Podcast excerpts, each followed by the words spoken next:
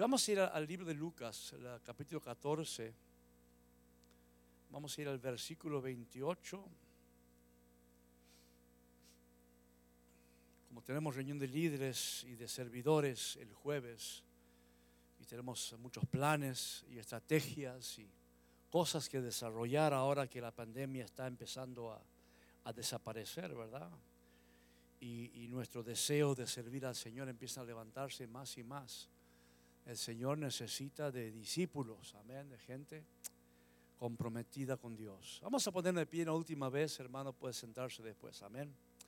Y Lucas 14, 28 al 30, la versión de la Biblia de las Américas, dice, porque ¿quién de vosotros, deseando edificar una torre, no se sienta primero y calcula el costo para ver si tiene lo suficiente para terminarla? No sea que cuando haya echado los cimientos y no pueda terminar, todos los que lo vean comiencen a burlarse de él, diciendo, este hombre comenzó a edificar y no pudo terminar. Vamos a, vamos a orar. Padre, en el nombre de Jesús, tu palabra es nuestro fundamento, Señor, para construir. Tu palabra, Señor, es nuestro fundamento para, para tener un carácter nuevo, una personalidad diferente y transformada. Tu palabra es la base, Señor, de, de nuestra visión de nuestras metas, Señor, de todo lo que deseamos hacer en este mundo, Señor. Es tu palabra el camino, la verdad y la vida que es Jesús. Pues te pedimos ahora que nos hables, Señor. Y, a veces la, palabra es dura, Señor. A veces la palabra está, ah, se extiende para abrir los ojos, para perforar oídos cerrados, Señor. Para indicar caminos de una manera poderosa, Señor. Para poner nosotros humildad para escucharla humildad para recibirla, humildad para darnos cuenta que tú nos estás hablando a nosotros, a todos nosotros, Padre, de tus hermosos planes. Te pedimos, Señor, que tu Santo Espíritu nos dé, Señor, esa sabiduría para recibir, aceptar y aplicar tu buena palabra. Y lo pedimos en el nombre de Jesús. Y todos decimos, amén, amén, amén. Y el domingo pasado hablamos un poco de la carrera de Pablo. Quería correrla bien, porque Pablo quería alcanzar esa, esa copa, diríamos nosotros, esa corona. Eh, era la corona incorruptible para los que se esfuerzan. Esa es la, corona, ¿verdad? Y, hablamos de varias coronas, hermano, la corona de, gozo para los que salvan almas. ¿Cuántos quieren esa corona? Amén, la, la importancia tremenda de salvar almas. También hablamos, hermano, de la corona de justicia, que es para los que están ansiosos por la venida del Señor que viven su vida diciendo, voy a vivir bien porque el Señor viene. No voy a irme para allá porque el Señor viene. Voy a cambiar mi vida porque el Señor viene. Y el Señor viene con, las coronas, viene con su presencia.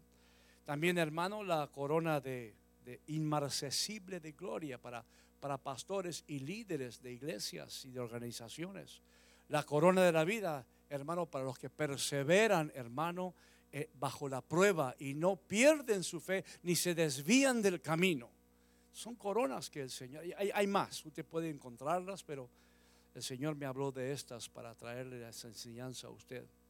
O sea que el Señor quiere, hermano, darnos un premio para, para por realizar la tarea, llegar a la meta que era propuesto para cada uno de nosotros. Él quiere premiarnos, es su deseo. Él quiere, eh, eh, nuestro Dios es un Dios que bendice, amén. Bendice ahora y nos va a bendecir por la eternidad. Y hay algo que debemos alcanzar y Él quiere premiarnos por alcanzarnos. Y creo que muchos no alcanzan, hermano, a llegar a las metas porque no se preparan correctamente. Ah, hay una gran diferencia cuando llegamos al Evangelio y estamos ah, llenos del amor de la salvación y la bienaventuranza de Dios. Pero muchas veces en el caminar de los días, hermano, se pierde un poco la visión y la meta y descansamos en la salvación y nos olvidamos un poco de que hay tarea para las cuales Dios te dio talentos y dones y bendiciones para, para instruirte y, animarte a, a, seguir adelante en el camino aquí en la tierra. Amén, hermanos. Y yo creo que muchos no llegan porque tienen una preparación defectuosa, en sus mentes no, hay, no ha crecido el, deseo de fijar una meta y alcanzarla. De, decir, esto es lo que yo quiero y esto es lo que Dios quiere y quiero llegar a cumplir esa meta. ¿Qué tengo que hacer para llegar a ella? ¿Qué tengo que hacer? No, no para salvación, porque ya, ya está. Amén, una vez que creemos en el Señor Jesús. Ya, ya está eso, no es alcanzar la salvación, ya la alcanzamos en Cristo Jesús. Él hizo toda la obra ahí. Sino la meta, diga meta, amén. Y el domingo hablamos de metas. vimos que Pablo, hermano, corre con una meta, dice. No corro, dice, como dando, como, como a cualquier lado. No peleo como tirando trompadas al aire. O sea, él ha definido su meta. ¿eh? Él alcanzó, hermano, eh, el deseo del corazón de Dios y entendió lo que él quiso. Amén. Y cuando Jesús habló estas palabras, hermanos, usted puede ir al capítulo 14, pues es interesante ver por qué él dice estas palabras. E, e, él dijo en Lucas 14, 27, hermano, el que no carga su cruz y viene en pos de mí, no puede ser mi discípulo. Entonces, cuando él habla esta palabra de construir un, edificio, él viene hablando de lo que es ser un discípulo. Y está diciendo que hay cosas que, el discípulo debe hacer para poder llamarse un discípulo. Está, diciendo claramente que, podemos ser, ser salvos, podemos ser hijos, pero para ser discípulos hay condiciones, es lo que está diciendo el Señor. Y, o sea, cuando Jesús comenzó a hablar, hermanos, sobre construir un edificio, realmente estaba hablando de la edificación de la vida del cristiano. Está hablando del discípulo, del discipulado personal nuestro. ¿Qué es un discipulado? Es aquello que nos hace un discípulo. Es el conocimiento que nos lleva a pasar de una persona que recibió al Señor a ser una persona que es un seguidor fiel de Cristo Jesús. Amén, hermano. Así que pregúntale que está al lado suyo, ¿te consideras discípulo? Difícil contestar eso a veces, amén. Eh, porque no es, no es cualquier cosa a veces, amén. Jesús estaba enseñando que cuando alguien, hermano, ah, comienza algo, debe terminarlo. Amén. Diga, yo voy a tratar de terminarlo. Eso no es solamente llegar al cielo. La salvación ya te abrió el camino. Estamos hablando de nuestro tiempo aquí el tiempo de, fijar metas, fijar tareas, hermano, que Dios ha puesto en, nuestro, en, nuestro, en nuestra vida. Y creo que todos conocemos a alguien, hermano, que comenzó, tomó la decisión de seguir a Cristo, amén. Pero con el tiempo esa decisión, no sé si habrá sido bien tomada de su parte o no consideró, hermano, lo que realmente es seguir a Cristo. Y, vemos, hermano, que, que de, poco ya no lo vemos tanto y, de repente ya no nos contesta las llamadas y, vemos que nos enteramos de que sí, empezó, empezó bien, empezó a caminar el camino, tomando de la mano de Cristo, después se soltó un poquito y, se tomó su tiempo y se fue alejando y alejando y de repente dice, no, ya, ya volvió a donde estaba. Y, tal vez había recibido al Señor, pero no había recibido ese, ese ánimo, ese empuje de llevar la salvación gloriosa a los hechos aquí en la tierra, hermanos. Amén. A, lo, que, lo que cumplir el, llamado precioso del Señor. Yo creo, hermano, que no habían calculado bien y se quedaron en la etapa de salvación, pero no llegaron a usar sus talentos, sus dones, hermano. Y son edificios a medio terminar. Ahora, ser un buen discípulo, al igual que construir, hermano, una buena torre no sucede por casualidad. Nadie es un discípulo porque por la buena de Dios. Si es algo que se construye, es algo que se edifica, es algo que se planea, es algo que se hace una estrategia. Y vamos a ir viendo, hermano, cómo esto es verdad en estos pocos versos que hemos leído, ¿verdad? Ser un discípulo, hermano, es un, proceso de construir sobre nuestra relación con Cristo. Amén. Cristo es el fundamento. Amén. Dijo Pablo, nadie puede poner otro fundamento que ese. Él es el fundamento. Pero nosotros crecemos y aumentamos y construimos arriba de ese fundamento ese fundamento inconmovible, hermano. Llevar nuestra cruz y, seguirle requiere, al igual que construir una torre, hermano, una acción deliberada. Yo no sé si usted ha caminado en las montañas alguna vez Hace muchos años llevamos los jóvenes a las montañas, muchos años atrás. Hermano, usted tiene que seguir al que está adelante en algunos lugares. Porque en algunos lugares eh, el, camino tiene bif- bifurcaciones, así. ¿eh? Se bifurca, se. ¿No? Está- Estoy traduciendo del inglés o, de lenguas, no sé, uno de dos. A, veces usted va y de repente hay, tres caminos para seguir. A veces uno va por las montañas, claro, aquí en la ciudad no es problema porque uno lo ve de lejos. Pero donde hay muchas montañas, muchos valles y muchos árboles, si usted no sigue a alguien de cerca, llega a un lugar y ese momento, ¿se habrán ido por la izquierda o se habrán ido por la derecha? Entonces, seguir a alguien, hermano, en las condiciones sencillas y fáciles es fácil, pero seguir a alguien que, está avanzando raudamente con un propósito, más vale que lo sigamos de cerca. Construir una torre, hermano, no va a su- suceder por casualidad, no, no va a suceder porque sí, no, tiene que haber un plan específico. Ser un discípulo nos lleva a hacer planes específicos. Si quiero ser un buen discípulo, tengo que conocer la palabra, hermanos. Tengo que orar, ver, tengo que ayunar, tengo que dedicarme a ser un buen discípulo, hermanos. No, no va a ocurrir porque vengo a la iglesia y, ahí me entra el, el 20, el 40 y el 60, ¿verdad? Muchos creen y, muchos queremos que, Dios nos dé todo, hermano. Él nos da de más. Pero ser un buen discípulo, hermano, hay, que afilar la espada. Hay que, hay que cargar el escudo, hay que ponerse el casco, eh, la coraza de, hay que usar la coraza de justicia y aprender qué es todo eso, hermano. Y, y ponerlo en los pies, hermano, lo- los, zapatos o lo- el, calzado, hermano, de la paz, del evangelio. O sea que es una preparación. No va a ocurrir, hermano, de, visitar una iglesia de vez en cuando un estudio bíblico. No, no. Tiene que ser un propósito. Decir, no, yo quiero ser un buen discípulo. ¿Cuántos dicen eso? A ver, quiero ser un buen discípulo. No, no quiero ser ahí un- uno que viene y va. No, no, yo quiero realmente ser. Y no estamos, re- siempre tengo que decir lo mismo, ¿verdad? No estamos hablando de salvación, hermano. Estamos hablando de nuestras tareas aquí en la tierra. De, de- de- estas coronas que el Señor quiere darnos. Y que nos dice, yo quiero darte esta corona. Y Pablo decía, no vaya a ser que yo, habiendo predicado a otros, yo sea descalificado de recibir esta corona. Y sabemos que, que su deseo era convertir las almas. Amén, hermano.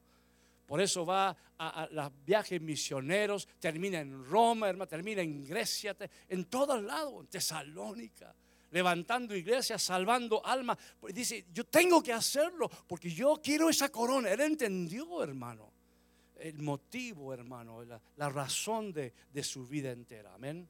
Y, y- y Cristo, hermano, en la comparación que hace Jesús, Él advierte que los discípulos o constructores de torres sin preparación no van a tener éxito. No, no es que van a perder su salvación, pero no van a lograr realizar el trabajo, la tarea para la cual fueron llamados, para los cuales hemos recibido dones. El Señor nos dio talentos. Que un día usted sabe por las parábolas, ¿verdad? Que algún día vendrán la gran pregunta. ¿Qué hiciste con lo que te di? Amén, hermano. ¿E- ¿Es justo del Señor decir eso? ¿Es- ¿Fue justo en decir eso? Claro, Él da algo y dice, ¿qué hiciste? Pues yo recibí cinco y acá me gané cinco más. Amén. Y yo recibí tres y gané tres más. Amén. Y yo recibí uno, pero como te- tenía miedo y temor, lo escondí. Acá está tu uno. Dice, a ese, quiten, quítenle el uno. O sea que ah, hay, un, desafío para nosotros, hermanos, de no ser simplemente gente que viene a la iglesia, sino gente que somos discípulos. Amén, hermanos. Discípulos. Y hablo todo esto porque el jueves tenemos ah, esta reunión de, de- de líderes, de trabajadores, de gente que, quiere pasar, ya, son discípulos en ciertos casos, pero no, quieren dedicarse más. O sea, dicen, no, acá, esta pandemia, hermano, nos ha dejado fritos, ¿verdad? No, hermano, nos, nadie, hace, na- nadie hizo nada, ¿verdad? No, no- hicimos, tenemos miedo de ir a golpear la puerta porque no, nos van a recibir. El evangelismo desapareció, el discipulado desapareció. Pero también ese tiempo desapareció en el nombre de Jesús. Amén, hermano. Tenemos que levantarnos y tenemos que, trabajar en el llamado que Dios nos hizo. ¿Están de acuerdo, hermano? Ahora, por ejemplo, recuerda, hermano, que si, si él advierte a los discípulos o constructores de torre que sin preparación no tendrán éxito. Tal vez les, suene duro eso, pero, pero hay en Lucas 14, 26, un poquito antes de lo que hemos leído.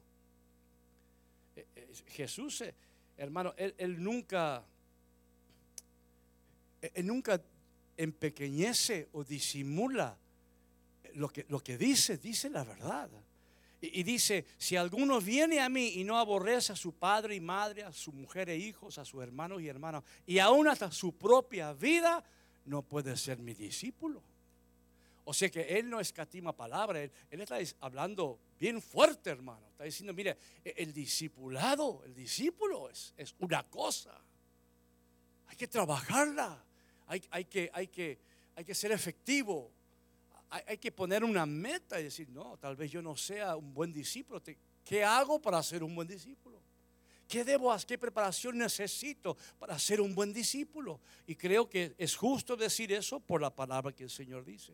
Entonces, pregunto, ¿todavía quieres construir una torre? ¿Todavía quieres ser discípulo, hermano? Los que conocemos a Cristo decimos amén, amén, que no hay nada mejor. No, hay otra cosa más grande, no hay nada más eterno, no, no hay nada más maravilloso, hermano. ¿Qué otra cosa vamos a hacer? Recuerde, hermano, muchos siguieron a Jesús, pero sus discípulos vivieron con él. Amén, hermano. ¿Sí? ¿Y quién cree usted que la pasó mejor con Cristo? ¿La gran multitud o los discípulos? Hermano, había un discípulo llamado Juan que ponía su cabeza en el pecho de Jesús, hermano. Y los otros discípulos le preguntaban a él que le preguntara algo porque sabían que él estaba escuchando los latidos del corazón de Dios, de Dios Jesús. O sea que los discípulos caminaron con él, comieron con él, hermano, durmieron con él fueron perseguidos con Él, dejaron todo por Él. Entonces esos discípulos, hermano, por eso tienen su posición en el cielo, amén, hermano, que, nadie va a tener más que ellos. Hermano, esos doce discípulos allá están por la eternidad en una posición gloriosa, pero porque dejaron todo, hermano, por Él, amén. Entonces, volviendo a Lucas 14, 28, dice, porque ¿quién de vosotros, deseando edificar una torre. Entonces, ¿cuál es nuestra misión? Entonces, nuestra misión es edificar una vida, edificar un discípulo en nosotros. Edificar, hermano, que le dé gloria a Dios. Construir un edificio, hermano, de piedra o una vida santificada y pura, hermano, eh, no es una acción que debe ser tomada a la ligera. Ah, no, fácil ser discípulo. Después veremos que tiene su costo, hermanos. Amén. Porque las dos cosas son muy visibles. El que hace una torre, que levanta una torre, hermano, todo el mundo lo va a ver. ¿Están de acuerdo? Todo el mundo va a ver la torre. El que el constructor tendrá que pedir sus permisos, hacer los planos, tiene que excavar el lugar y la gente empieza a ver. Como aquí cerquita hemos visto la, eh, cómo quitaron todos los árboles aquí en la 29, ¿verdad? Enfrente del colegio. Todos pasamos por ahí. Ahí vimos que había muchos árboles, voltearon todos los árboles y todo, oh, están volteando los árboles. Algo viene. Vimos grandes máquinas, hicieron pozos grandes, pusieron cimiento y dijimos, ah, van a construir algo. Serán casas, será un negocio, será un, mini mall, ¿qué será? Y después vimos los cañitos para arriba y no, es un, son townhouses entonces. Porque lo, vamos viendo. Y algunos están pasando, hoy yo quiero vivir ahí, está cerca de todo. Amén. Me imagino que los hindúes van a querer llenar ese lugar porque está cerca de, su templo, ¿verdad, hermanos? Entonces es visible. El que edifica una torre, hermano, está, todo el mundo lo va a ver. Pero muchos no pensamos como discípulos que todo el mundo nos puede ver. Por eso tenemos que, no es casualidad que seamos buenos discípulos, es, una dedicación, hermano. E, es una sabiduría. Es decir, yo no soy un, salvo más. Yo tengo un llamado a ser un discípulo. Ahí dice el Señor que, el que, no lleva su cruz y la sigue no puede ser su discípulo. Ahí dice el que no considera a todo, hasta los hijos, hasta su propia vida, dice. si consideras antes que Cristo Jesús, tampoco puedes ser discípulo. Entonces, que esto es una dedicación, esto es una, un pensamiento bien dirigido, hermanos. Amén. Cuando tomamos la decisión de seguir a Cristo, nos exponemos al escrutinio público. Ahí en su barrio, eh, esperemos que sepan que usted es cristiano. Porque aquí no hay ningún cristiano oculto, ¿verdad? Que esconde su Biblia. No, vivimos nuestra vida. Ahí nuestras casas pueden saber, son cristianos. Su casa, usted dice, no, como soy discípulo, mi casa tiene que brillar, hermano. Mi vida tiene que brillar. ¿Cuántos dicen mi vida tiene que brillar? Porque ¿quién nos dio esa vida? ¿Quién nos dio la vida esa? Dios nos dio la vida. Nos dio la vida de nacimiento, el soplo, y después nos dio el huracán, hermanos. Amén. Nos dio la vida abundante, la vida que llevamos, que, es una vida eterna, que es mucho más que el soplo. Es, el poder de, de, la vida de Dios. Esta vida que tenemos adentro nosotros, Dios nos la dio, hermano. Y tenemos que vivirla para Él, como dice la palabra. Si vivo o si muero, para Él vivo o para Él muero. es la, eso es dedicación, eso es meta, eso es entendimiento, eso es plan, eso es estrategia. Eso es decir, yo tengo que cambiar la, situación interna de mi vida. Mira, no se puede esconder una torre y no se puede esconder, hermano, una vida cristiana bien vivida. No se puede. Se va a ver, como dijimos al principio, donde hay crecimiento, hay vida. Donde no hay crecimiento, podemos pensar que se acabó la vida, ¿verdad? Entonces, hermano, ser discípulos es, es un compromiso, amén, serio. Diga conmigo, compromiso serio a, no ser que no deseemos ser. A no ser, hermano, que, que uno diga, mira, que no me pidan más de lo que voy a dar. Yo tengo ese talento, ahí lo voy a poner y, y amén. Nos veremos en el cielo, sin, sin duda. Si usted tiene fe en Cristo Jesús, ¿verdad? En el poder de su sangre, en su sacrificio, que es hijo de Dios. Amén. Pero hay más, hermanos, amén. Hay más. Hay más hermanos. Por eso en un ejército hay generales, hay reclutas, hay sargentos, hay tenientes. Pero pregúntale, hermano, al recluta más bajo, ¿qué quiere ser? No, yo quiero ser general. Yo quiero ser general cinco estrellas. Ah, no, no, yo soy recluta, hago el lavado ahí de los baños y limpio. Con eso estoy bien. Amén. Es soldado, pero no es, no es tan buen soldado como otros. Amén, hermano. Entonces crecer, digo conmigo, hay que crecer, ¿verdad? Porque las intenciones pueden ser buenas, pero hay intenciones que simplemente son pretensiones si no llegamos a la meta, hermano. Entonces nosotros tenemos que ver qué, qué, estamos deseando. Esa palabra en, griego, ¿quién de vosotros deseando edificar una realmente significa decidido? es una traducción muy, muy fácil la que han hecho, pero es, ¿quién de vosotros decidido a construir una torre? Decidido a construir un discipulado, una, una vida de discípulo. Y el error inicial de la misión lo vemos ahí, porque dice, porque ¿quién de vosotros deseando edificar una torre no se sienta primero? Esto es, hermano, totalmente necesario. ¿Por qué la gente falla en su caminar con Cristo? Generalmente es por preparación insuficiente. Porque, porque creen que esto es, ¿quién quiere recibir al Señor? Yo, pase, oramos, amén. Ya tu nombre está escrito en el libro de la vida. Gloria a Dios, eres cristiano, todos aplaudimos. Y ahí quedó. Después viene de vez en cuando a la iglesia, tal vez vaya a un estudio bíblico, pero es una vida sin una dirección tiene una dirección celestial por salvación, pero no una dirección eh, aquí en la tierra, hermanos. Entonces va rebotando de aquí para allá. Por eso hay que sentarse primero. Generalmente es por preparación insuficiente. Jesús nunca dijo que no tendríamos que tener sentido común, hermano.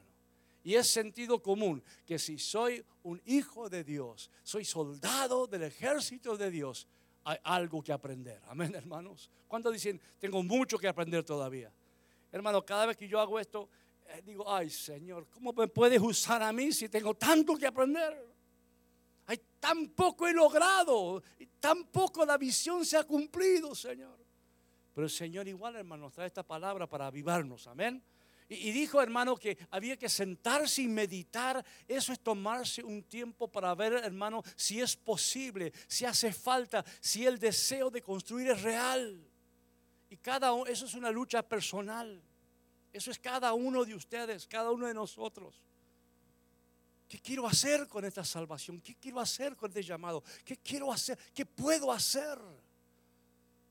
Es fácil, hermano, sentir una cosa y caminar. No te dice sentate, medita un poco, tómate tu tiempo. No es por casualidad, no es por suerte.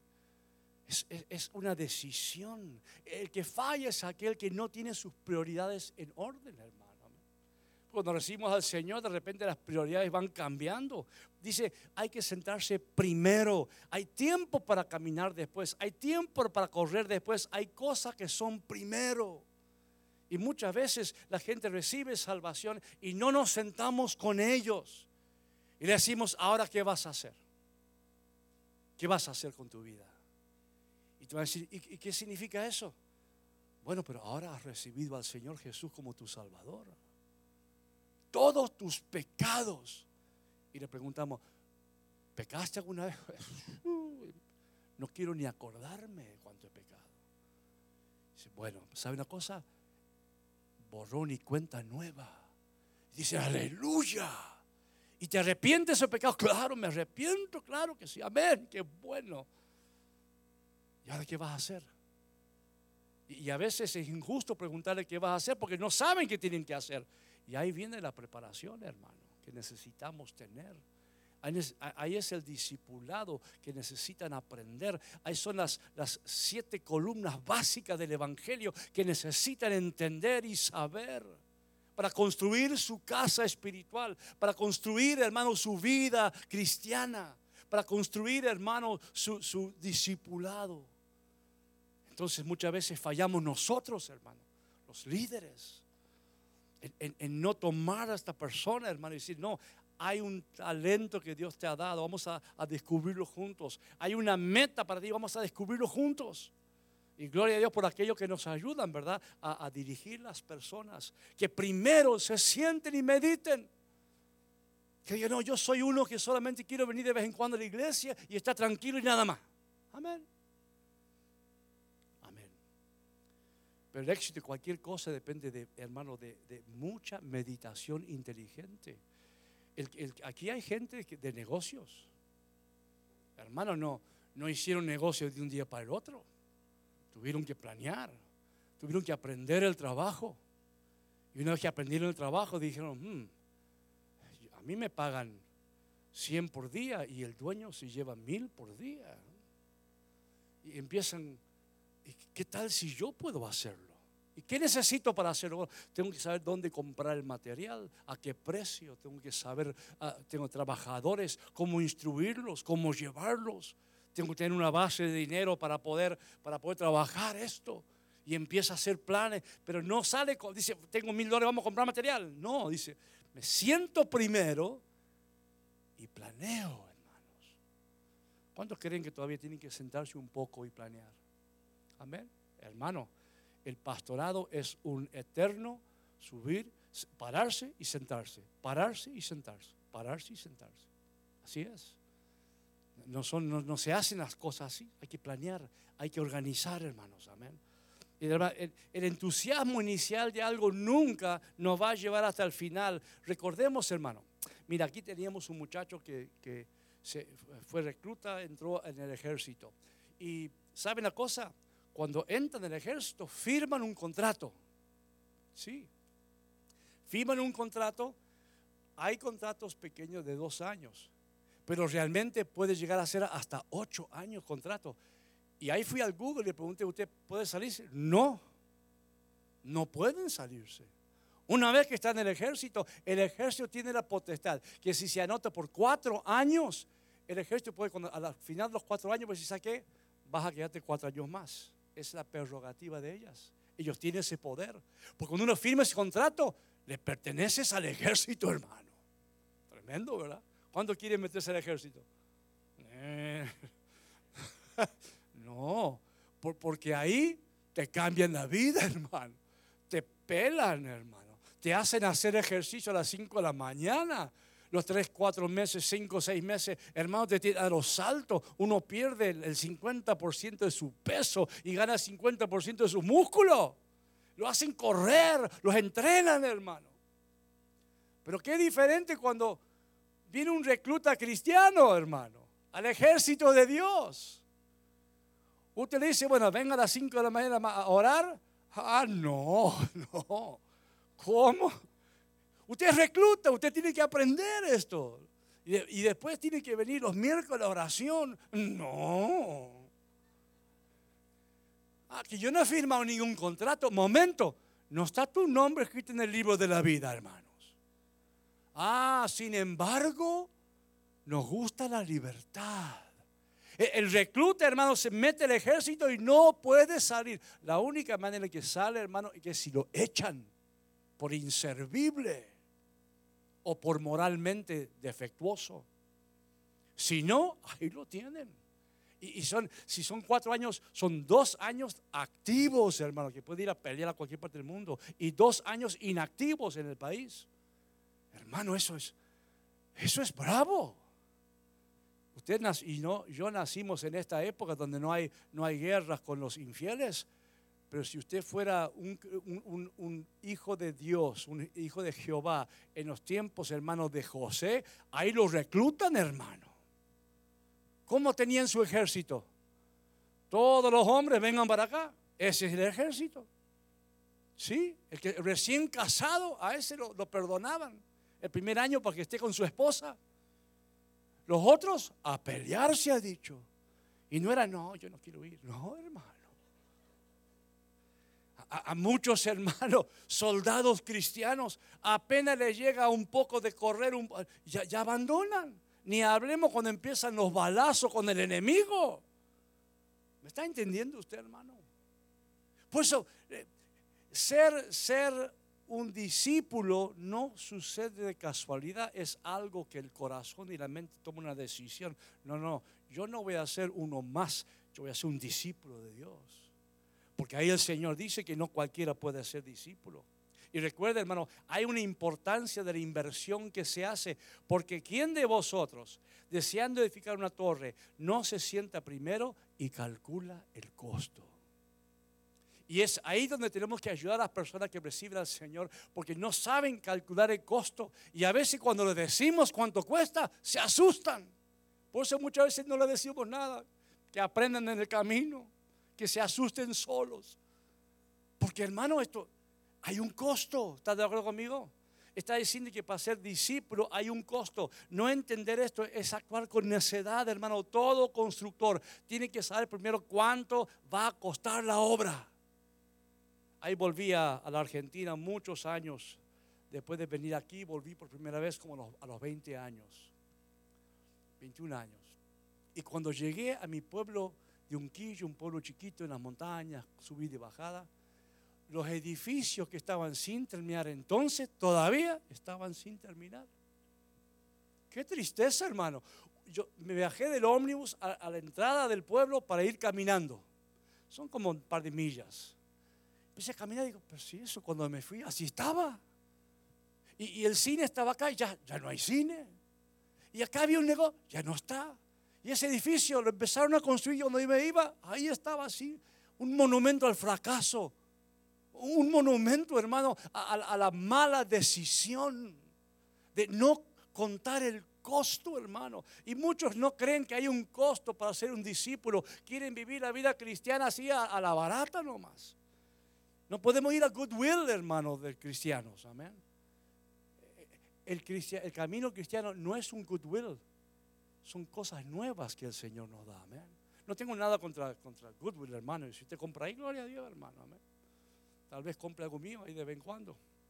Ahí llevan mis cosas, amén. Mi esposo también deja sus cosas ahí.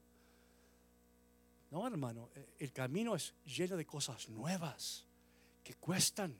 Hermano, hay que dejar cosas atrás. Cuesta. Hay que dejar gente atrás a veces.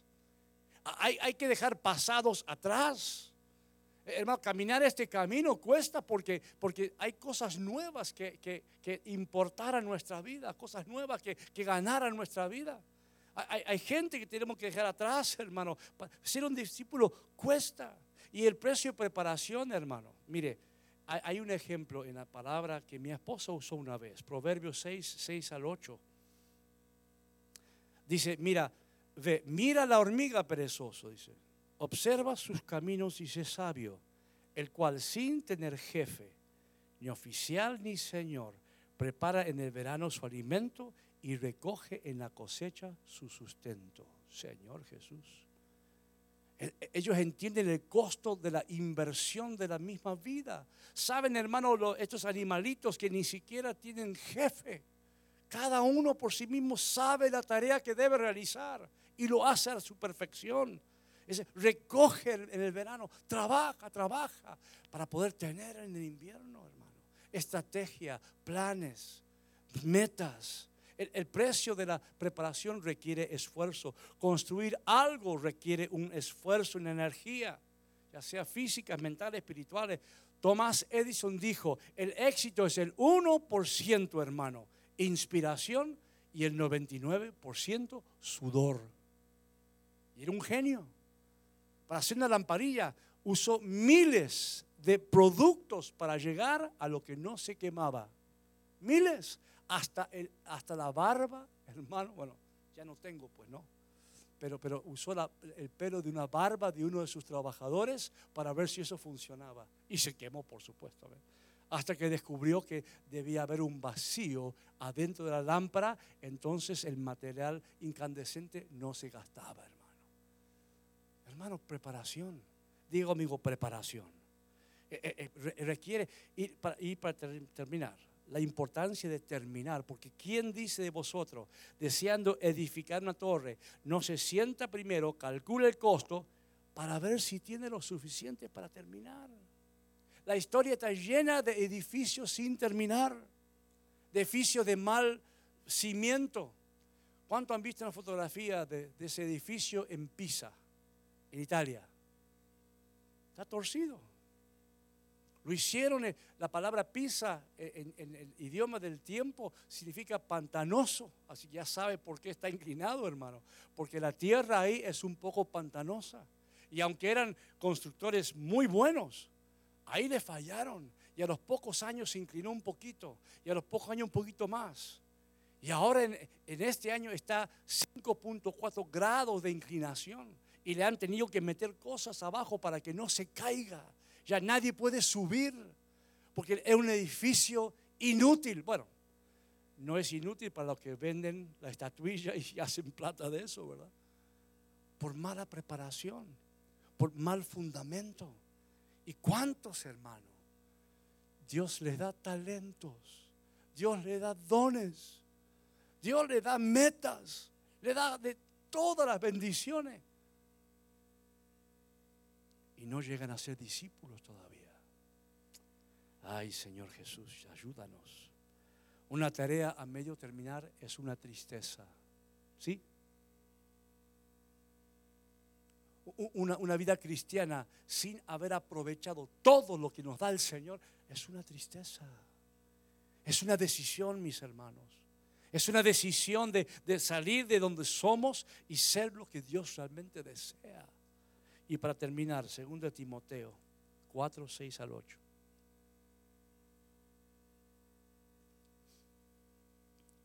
Dice, porque yo ya estoy para ser derramado como una ofrenda de libación y mi tiempo de mi partida ha llegado. Y qué lindo que nosotros podamos decir esto algún día, hermanos. Amén. He peleado la buena batalla, he terminado la carrera, he guardado la fe en el futuro me está reservada la corona de justicia que el Señor, el juez justo, me entregará en aquel día, y no solo a mí, sino a todos los que aman su venida. Me imagino que muchas veces Pablo habrá pensado tirar la toalla, hermano.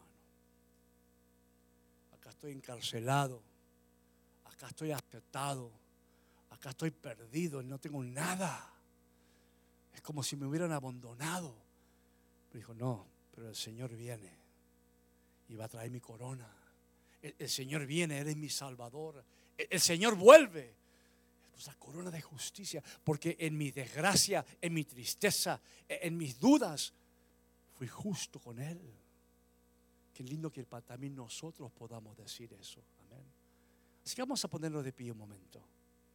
Yo sé que, hermanos, no es muy, popular una enseñanza de este estilo, porque nos llama a cuentas, por un lado, y nos invita a, caminar un camino de una manera diferente, de tomar decisiones,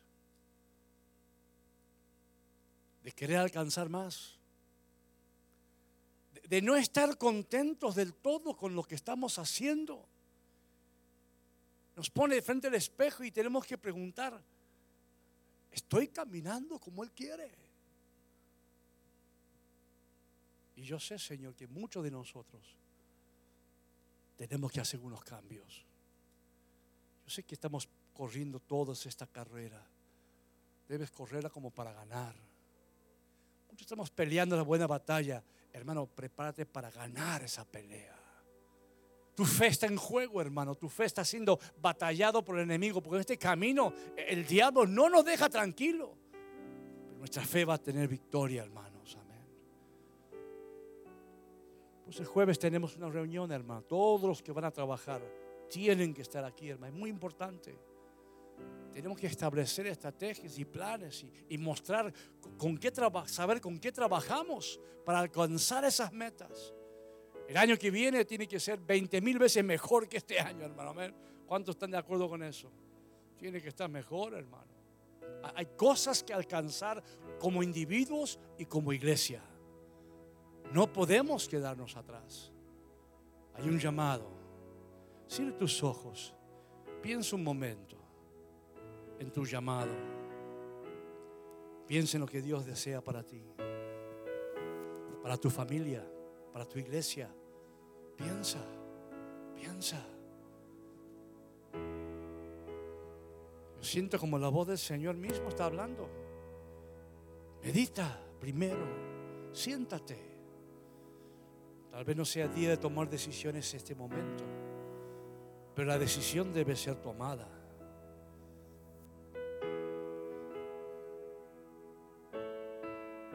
Hay un camino largo que recorrer todavía.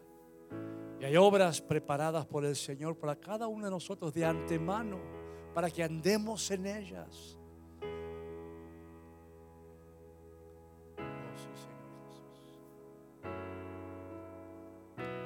He decidido seguir a Cristo.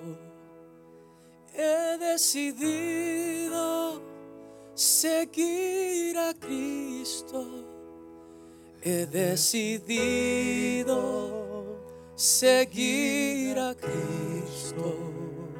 No vuelvo atrás, no vuelvo atrás. Lo decimos así. He decidido servir a Cristo. He decidido servir a Cristo He decidido seguir a Cristo. No vuelvo atrás, no vuelvo atrás. No creas que te va a llevar por caminos fáciles, hermano. Yo te sigo, pero llévame a la playa, llévame al resort, llévame. Llévame a lugares tranquilos. Llévame donde corren las aguas dulces y el pasto está lindo y hay sombra de los árboles. Amén.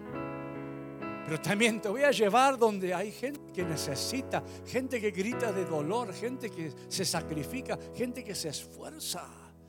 Te voy a llevar donde es difícil. No dijo él, sígueme. Dijo, primero déjame enterrar a mi, a mi padre, a mi madre. Deja que los muertos entierren a esta gente. Sígueme. Sígueme, le dijeron al joven rico, pero tenía muchas riquezas y no lo siguió. Hizo una invitación una vez el Señor. En una parábola dice que invitó a la gente a la cena Y cuando fueron a buscarlo, que ya estaba lista la comida, ya estaba lista la fiesta, uno dijo, no, he comprado cinco yuntas de bueyes, no puedo ir, perdóname. O yo me casé, dijo otro, perdón, no voy a ir. Y así, uno tras otro. El Señor se enojó y dijo, ¿saben qué? Salgan a las calles, traigan a los ciegos, a los pobres, a los enfermos, invítalos que vengan. Y dijeron los siervos, todavía hay lugar para más. Sal a los caminos y obliga a la gente a entrar, oblígalos. Pero esos invitados no van a entrar nunca. Así dijo el Señor Jesús. Hermano, es un camino donde hay que seguirlo a Él. Y a veces nos llega a lugares diferentes y tenemos que sacarnos carga, una mochila de problemas, hermano. Una valija llena de emociones que no funcionan.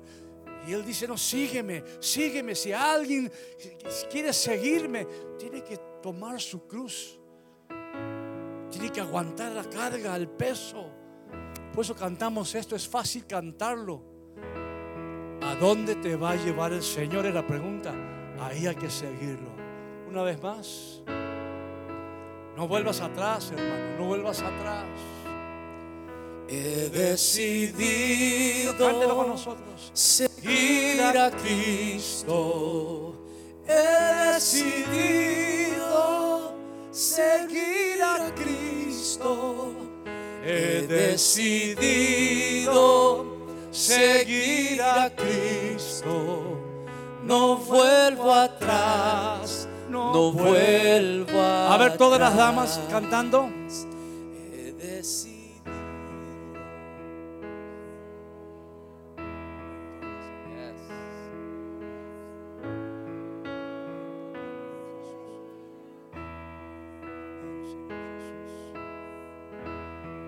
decisión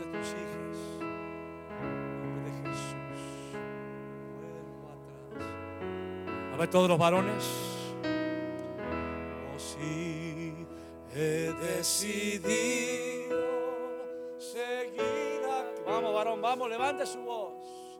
Decidido seguir a Cristo. He decidido seguir a Cristo. No vuelvo atrás. Vuelvo atrás.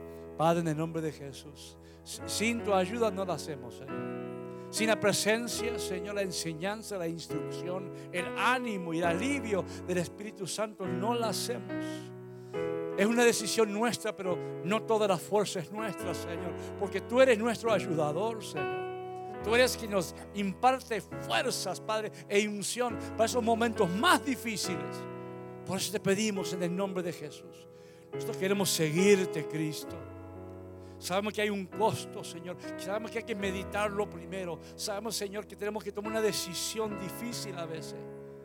Queremos seguirte a ti porque seguirte a ti es lo mejor que hay. Es lo mejor que hay. Por eso, Padre, en nombre de Jesús, damos gracias por tu palabra, Señor. Ayúdanos a, a comerlo, a nutrirnos de ella, a ser fortalecidos por ella para tomar decisiones basadas en tus deseos, en tu voluntad y en tu palabra. Lo hacemos todo en nombre de Jesús y todos decimos, amén.